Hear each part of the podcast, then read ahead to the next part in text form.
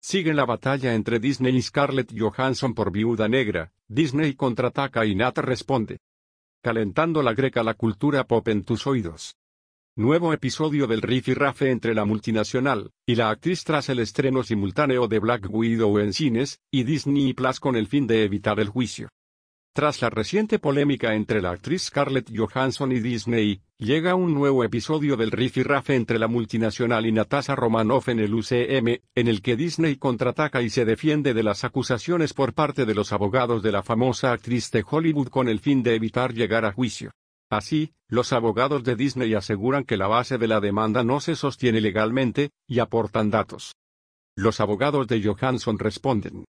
Así, desde Disney aseguran que el mail de 2019 al que hace alusión la actriz no tiene importancia sobre el trato previo, ya que finalmente la película sí se estrenó en cines tal y como estaba previsto, el lenguaje sencillo y expansivo del acuerdo de arbitraje abarca con facilidad la queja de Periwinkle.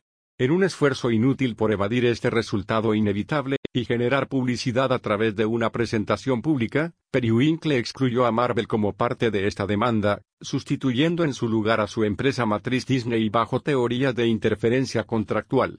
Pero eso no está permitido, aseguran los abogados de Disney. Sigue la batalla entre Disney y Scarlett Johansson por Viuda Negra, Disney contraataca y Nat responde.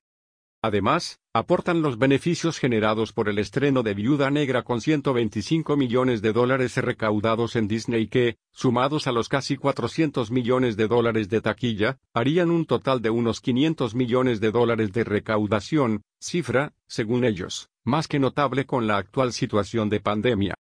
Por su parte, la respuesta del equipo legal de la actriz no se ha hecho esperar, después de responder inicialmente al litigio con un ataque misógino contra Scarlett Johansson, Disney ahora, como era previsible, está tratando de ocultar su mala praxis en un arbitraje confidencial.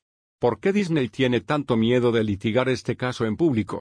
Porque sabe que las promesas de Marvel de darle a Viuda Negra un estreno típico en cines como a sus otras películas tenían mucho que ver con garantizar que Disney no canibalizaría los ingresos de taquilla para aumentar las suscripciones a Disney Plus. Sin embargo, eso es exactamente lo que sucedió, y esperamos presentar abrumadoras evidencias que lo prueban, concluye el abogado John Berlinski.